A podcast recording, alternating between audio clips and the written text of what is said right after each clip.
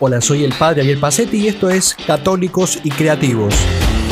El único blog católico que también podés escuchar en formato de podcast y que tiene que ver con liderazgo y las cosas que te pasan cada día.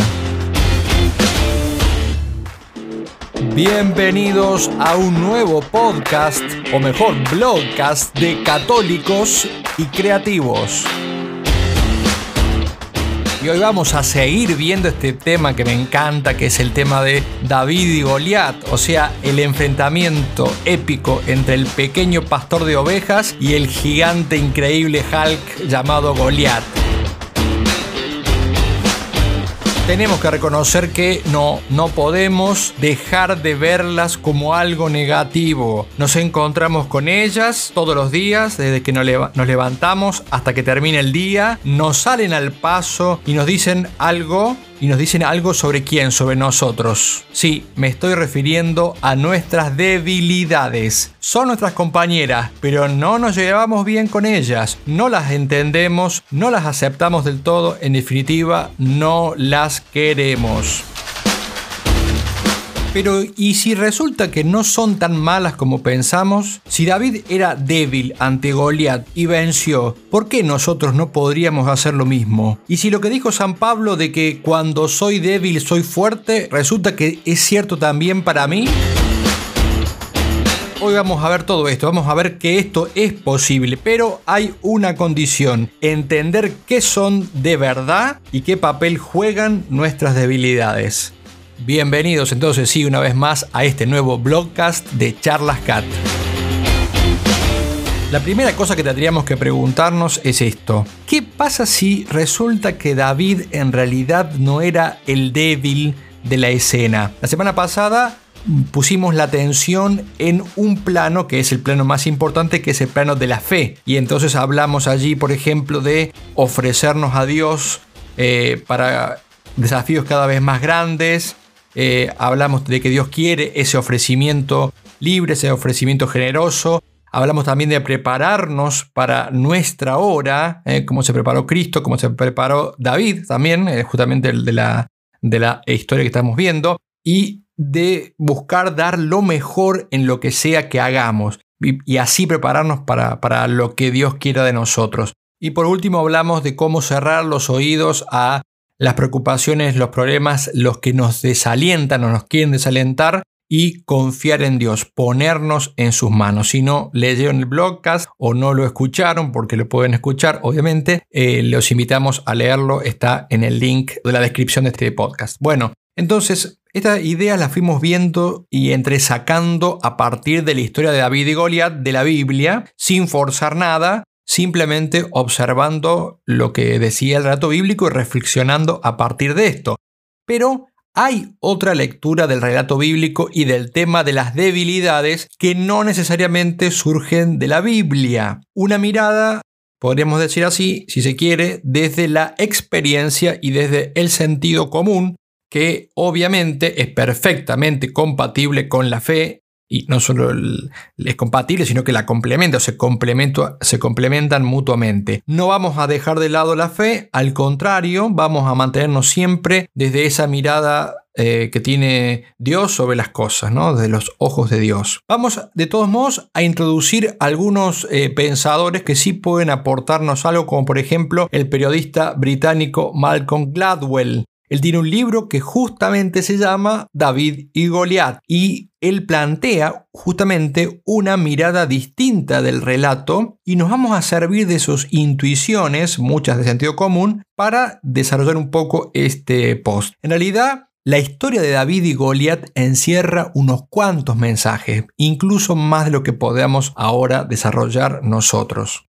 Y muchas veces pasa que, claro, esos mensajes quedan ocultos porque uno se queda con lo que aparece a primera vista, ¿no? La historia de un débil que se enfrenta con un poderoso y que por eh, intervención de la mano de Dios eh, vence, eh, poniéndose él en nombre de Dios, luchando en nombre de Dios, vence. Bueno, pero esto puede ser una mirada incompleta. ¿Mm? La primera pregunta que tenemos que hacernos entonces era, ¿de verdad David era el débil y Goliat el fuerte? Es una buena pregunta que vamos a tratar de desarrollar. Primero que todo, vamos a centrarnos en este tema. conoce tus debilidades. ¿eh? O en, en argentino decimos, conoce tus debilidades. Ya dijimos, Goliat medía casi 3 metros de altura, era muy temido, era muy fuerte, tan fuerte que llevaba casi 70 kilos solo, eh, si sumamos lo que dice la Biblia, que era el peso de la cota de malla, que era ese tejido que llevaba como, como coraza o como armadura, y el hierro de, la, de su lanza, estas dos cosas nomás sumaban 70 kilos según la Biblia. A eso tenemos que agregarle otras armas y también eh, sabemos que, eh, además de las armas que él cargaba, tenía un escudero que llevaba consigo eh, y le, ayudaba, le llevaba a Goliat unas cuantas armas más. Bueno, esto en cuanto a Goliat, pero ¿y qué hay de David? Bueno, la Biblia dice esto, fíjense, luego Saúl, el rey Saúl, vistió a David con su uniforme de, de campaña, le entregó también un casco de bronce y le puso una coraza.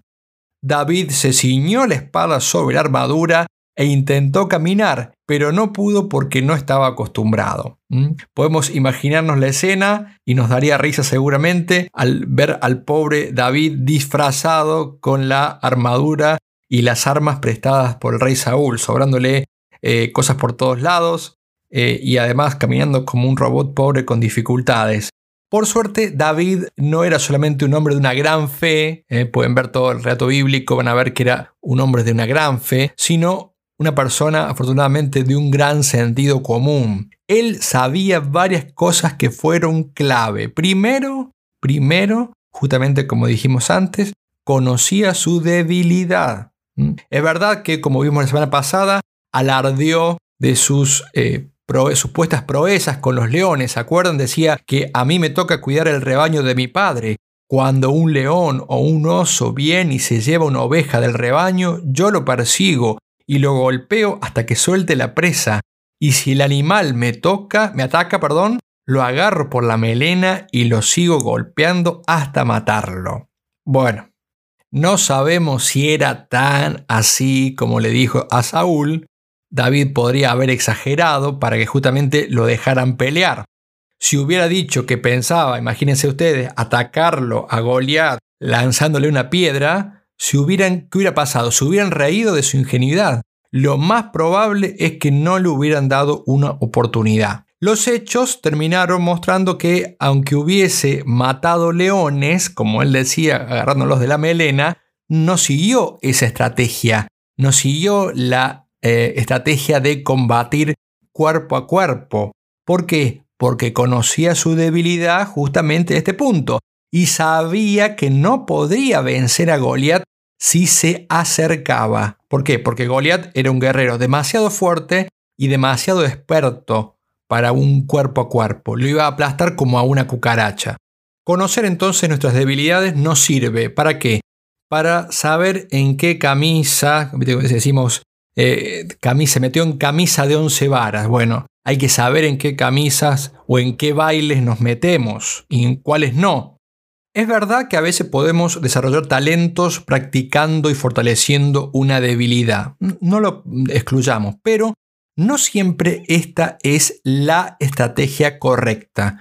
Muchas veces, muchas, nos va a convenir más echar mano de nuestras verdaderas fortalezas, esas que no habíamos considerado tan valiosas o que otros tal vez no pensaban que eran valiosas o que eran importantes y las menospreciaban. Y entonces la estrategia será fortalecer las fortalezas en vez de fortalecer las debilidades.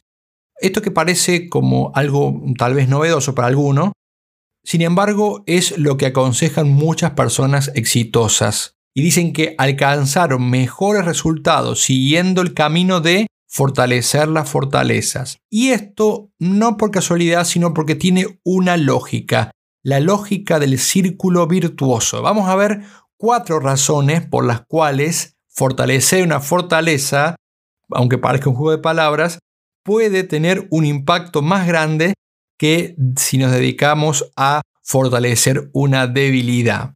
¿Cuáles son estas cuatro eh, razones? Primero, desarrollar una fortaleza en algo, en lo que sea, genera automáticamente una especie de resplandor que hace que los que nos rodean nos perciban como alguien capaz, no solo para eso que hacemos, sino también para otras cosas. Y eso va a impactar en el tercer punto que ya vamos a decir a continuación. Pero eh, esto es muy común y por eso nos pasa que a veces cuando vemos que una persona es muy hábil en algo, pensamos que es muy hábil para muchas otras cosas. ¿Y esto para qué nos sirve? Ya lo vamos a ver. Segunda razón, desarrollar un punto fuerte no solo nos ejercita en eso que estamos trabajando, sino también en otras capacidades que están conectadas con eso. Por ejemplo, el que se entrena para tocar el piano, pues imagínense que puede pasar 3, 4, 5, 7 horas tocando el piano, no solo se entrena en la habilidad de tocar el piano, o de tocar bien las teclas, podríamos decir, sino en otras cualidades que van como conectadas a esta, por ejemplo, la disciplina, la paciencia, la concentración, ¿ven? Y entonces indirectamente fortalece, otras cosas que no está, eh, en lo cual no está enfocándose y sin embargo se fortalece. Esto, esto produce entonces esta, eh, este fortalecer una fortaleza. Indirectamente fortalece otras áreas. Tercera razón, y acá conecto con la primera, ya hablamos de confiar en Dios, que es el fundamento de todo, pero eh, esa confianza fundamental no excluye la confianza en uno mismo. No excluye eso. O sea, en los talentos y en las potencialidades que Dios mismo justamente puso en nosotros. Y bien, esa fortaleza y esa confianza en uno mismo justamente aumenta cuando uno desarrolla cualquier otra fortaleza. Cualquier fortaleza genera confianza en uno mismo. O sea, sabernos capaces en algo, en una cosa, como David se sabía capaz de cuidar su rebaño, amén de que haya o no eh, matado leones a golpes, nos hace, eh, nos lleva a intentar otras cosas distintas. Soy bueno para esto, me animo a probar con otra cosa distinta. Y por último, que es como una conclusión que se sigue de estas cosas que dijimos, las aspiraciones aumentan, no solo probar algo distinto, sino que yo aumento mis aspiraciones cuando, uno, cuando triunfo en algo determinado y eso me mueve a querer alcanzar otras metas y otros desafíos mayores. ¿Ven? No solo pruebo con esto, ya probé con esto, que también lo puedo hacer, sino que además quiero algo más grande, más difícil si se quiere. Me animo a más. Digamos una cosa sobre Goliat. Goliat ciertamente era grande, era fuerte, correcto. Pero hay un pero. Goliat quería que David se acercase a él para tener una lucha cuerpo a cuerpo. Fijémonos en un detalle que es sumamente interesante, eh, que es lo que le grita eh, Goliat a David. Fíjense, le dice así, ¿soy acaso un perro para que vengas a atacarme con palos? Y maldiciendo a David en nombre de sus dioses, añadió, ven acá que les voy a echar tu carne a las aves del cielo y a las fieras del campo. A ver si adivinan cuál es el error. Vieron como dicen, descubre las, siete errores en, una escena. A ver si adivinan cuál es lo raro en todo esto. Si no lo adivinaron, es esto. David no tenía palos. ¿Por qué dice Goliat, vienes con palos? Ustedes saben bien que David tenía una onda en su mano. No sé qué se imaginan ustedes cuando decimos eh, onda, ¿no? Tal vez uno se imagina esas ondas modernas que son como una especie de Y, una onda de bolsillo, una hondera, una gomera, también decimos acá en Argentina. Pero no, no era esto, era más parecido a algo que nosotros acá en Argentina llamamos boleadora, eh, no sé cómo se llama en otro lugar, espero que no sea una mala palabra en otros países donde escuchan. Eh, era como una especie de lazo que en la punta contenía una punta especie, con una especie de bolsillo donde iba una piedra y subía de vuelta y, se agarraba. Entonces era como una soga que iba y volvía. En el medio tenía la piedra y, se revoleaba y cuando uno soltaba una de las puntas, digamos así, se salía la piedra. Entonces eso podía parecer para una persona que no veía bien un palo. Si todavía tienen dificultades para imaginarse con la descripción que hice, pueden ver la foto en el podcast escrito. ¿eh? Ahí van a poder bien, ver una foto. Lo cierto es que por este detalle que, tiene, que está en la Sagrada Escritura, eh, algunos creen que, por ejemplo, el escudero en realidad era una compañía de ayuda y lo que se piensa es que nuestro Hulk o Hulk eh, tenía problemas de visión, que es frecuente en personas que tienen acromegalia o gigantismo. Acuérdense que esa altura de casi 3 metros es una altura que aún para la época era más bien una deformidad que una cosa normal o ventajosa. Por lo tanto, no hace falta que digamos que ese gran tamaño y ese peso que llevaba encima, con tantas armas y con tanta armadura, eh, le restaban agilidad y movilidad. Entonces, grande y fuerte, sí, pero también lento y pesado y con muy poca agilidad. Por eso Goliat le grita a David, ven acá, o sea, ven a mi zona de fortaleza. Y David, que no era capaz de un cuerpo a cuerpo, eh, no tenía esa destreza, no tenía esa habilidad, hace lo que sí sabía hacer. O sea, ataca de larga distancia. Uno puede pensar que una onda es un arma poco poderosa, pero un buen hondero, según estudios, dicen que podía matar o lesionar gravemente a un blanco a una distancia de 200 metros. ¿Mm? Esto lo dice Gladwell en su libro según el estudio que habían hecho unos expertos sobre, una, sobre este tema. A una determinada distancia, la velocidad de una piedra lanzada con una de estas ondas tenía una potencia eh, parecida a la de un revólver, una pistola, un arma de fuego, digamos, ¿no? Y los pastores justamente usaban esa, esta arma o este elemento, digamos así, para proteger el rebaño, espantando a los animales que querían atacarlo con una especie de disparo. Esto les permitía, sin tener que salir a correr al animal ni agarrarlo de las melenas, este, lo podía espantar. Paréntesis, cada vez me convenzo más de, lo que, de que lo de los leones agarrados de la melena era un cuento de niños y que Saúl tampoco se lo creía en realidad, pero entre que nadie se ofrecía y entre que él, veía en, en, David ese brillo especial en los ojos, en, el brillo de, este ungido de Dios, acuérdense que Samuel lo había eh, ungido rey a David en secreto, siendo un pastor. Así que bueno, no le quedaba otra a, Saúl que ceder. Vamos a hacer entonces ahora sí una síntesis de todo lo que hemos visto y sacar de todo esto tres enseñanzas claves. Ya sacamos la semana pasada tres, ahora vamos a ofrecer otras tres. Un recuento de lo que aprendimos hoy de este enfrentamiento épico y maravilloso que nos regaló el Señor en las Sagradas Escrituras para inspirarnos, para inspirar a los que nos sentimos débiles. Primer enseñanza, cambiar nuestra manera de vernos. Prácticamente toda conquista tiene que ver con un mayor conocimiento o un cambio en la visión que tenemos del enemigo, que en este caso podemos ser nosotros mismos.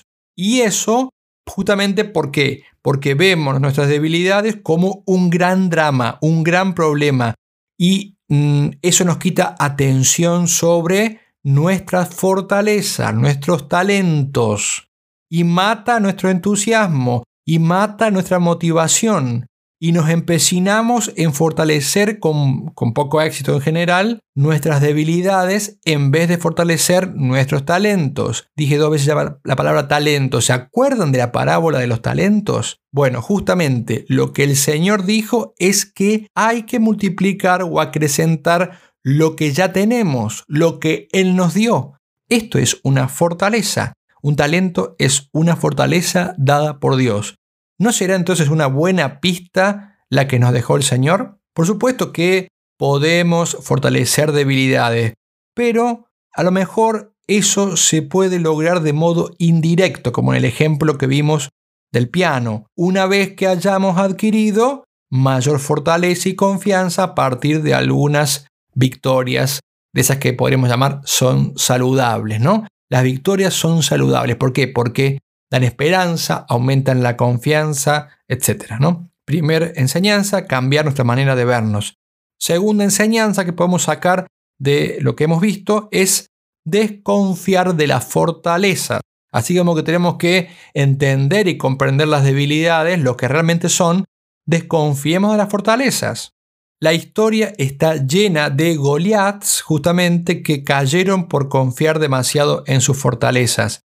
En el libro de eh, Malcolm Gladwell, de hecho, pone el ejemplo de eh, un combate, una pelea entre Mike Tyson y James, James Buster Douglas, eh, una pelea justamente que la gana este, este Douglas con cierta facilidad. ¿Por qué? Porque el Goliath de Tyson se confió demasiado en sí mismo, no se preparó suficientemente y un montón de etcéteras, de errores que se siguieron de que de la, man, de la confianza que él tenía o la excesiva confianza que tenía en su fortaleza. Y por eso hay que tener cuidado porque también nosotros podemos ser Goliat.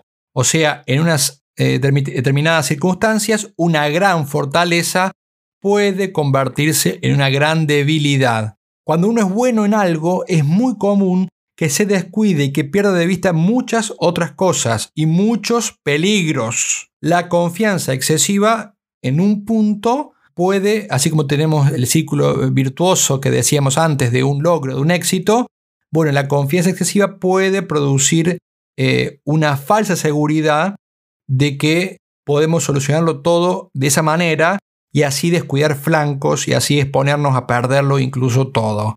La confianza en esas fortalezas nos vuelve ciegos muchas veces ante la realidad y también nos vuelve a veces perezosos para la creatividad, para buscar nuevas o mejores maneras de solucionar las cosas. Es lo que decimos siempre, tenemos un gran martillo, esa es fortaleza, eh, y queremos solucionar todo a los golpes de ese gran martillo, ¿eh? como si todos los problemas fueran o todas las circunstancias fueran clavos que hay que pegarle. Y eso nos quita creatividad porque nos hace dejar de considerar otras posibilidades u otras estrategias. Por ejemplo, lo que le pasó aquí a Goliath. Él no tenía otras estrategias, solamente tenía un martillo y sabía dar golpes de martillo. La adaptabilidad y la creatividad son enemigas de las seguridades que muchas veces nos forjamos en nuestra zona de confort queremos ganar el combate, queremos crecer, bueno, busquemos entonces desarrollar nuestros talentos a partir de nuestras diversas fortalezas. Vamos entonces al último, eh, a la última enseñanza y es esta, fortalecernos a través de las debilidades o de las dificultades. Para los que no vieron todavía esta charla, eh, les recomiendo ver la charla de Matías Bell. Eh, dejo el link también en la descripción de este podcast. Matías lo que hace es explicar el concepto de por qué a veces es mejor recorrer el camino difícil para alcanzar mejores resultados y para ser más creativos. Tenemos que entender que las desventajas o las debilidades son siempre ocasiones. ¿Para qué? Para desarrollar nuevas habilidades o buscar soluciones creativas que mejoren un problema o que mejoren justamente una situación. Eh, Malcolm Gladwell justamente desarrolla este concepto que llama de dificultad deseable, o sea, hay una cierta dificultad que es mejor que exista y si no está, eh, engendra otros problemas. Básicamente, el hecho de que algo sea más fácil o que tengamos más recursos disponibles para solucionar las cosas no implica necesariamente que obtengamos mejores resultados. En general, justamente produce el efecto contrario. Las dificultades ayudan justamente porque activan ese instinto de supervivencia, esa concentración, esa capacidad de concentración y permite que nos enfoquemos más en el problema y por tanto nos permite encontrar soluciones mejores y más creativas. En fin, Llegamos al final. Y el final de la historia de este combate de David y Goliat, ¿cuál fue? Ya lo saben. ¿eh? Ganó David de un ondazo en la frente a Goliat. ¿eh? Y no es ningún spoiler esto que estoy haciendo. Es muy conocido este final. Un ondazo en medio de la frente, uno solo, uno solo. Y Goliat cae. Y va ahí el pequeño David, dice la Biblia, que se acercó y lo remató con la misma gran espada del gigante toda una moraleja final. Esa gran espada, en la que Goliat tanto confiaba y que tanta seguridad le daba porque la sabía manejar y había matado a tantos con eso, fue la espada que le dio muerte. Aprendamos la lección y cambiemos a tiempo nuestra manera de ver las cosas. No digamos, ay de mí, pobre de mí, que soy débil y pequeño, no puedo hacer nada. Digamos más bien con San Pablo, cuando soy débil, entonces soy fuerte. Que Cristo, nuestro Señor, sea siempre nuestra fortaleza y que aprendamos a usar y desarrollar esos talentos que justamente Él nos dio. Él nos lo dio. Hasta la próxima semana, que Dios los bendiga, no dejen de seguirnos en este podcast de eh, Charlas Cat que se llama Católicos y Creativos. Hasta la próxima semana.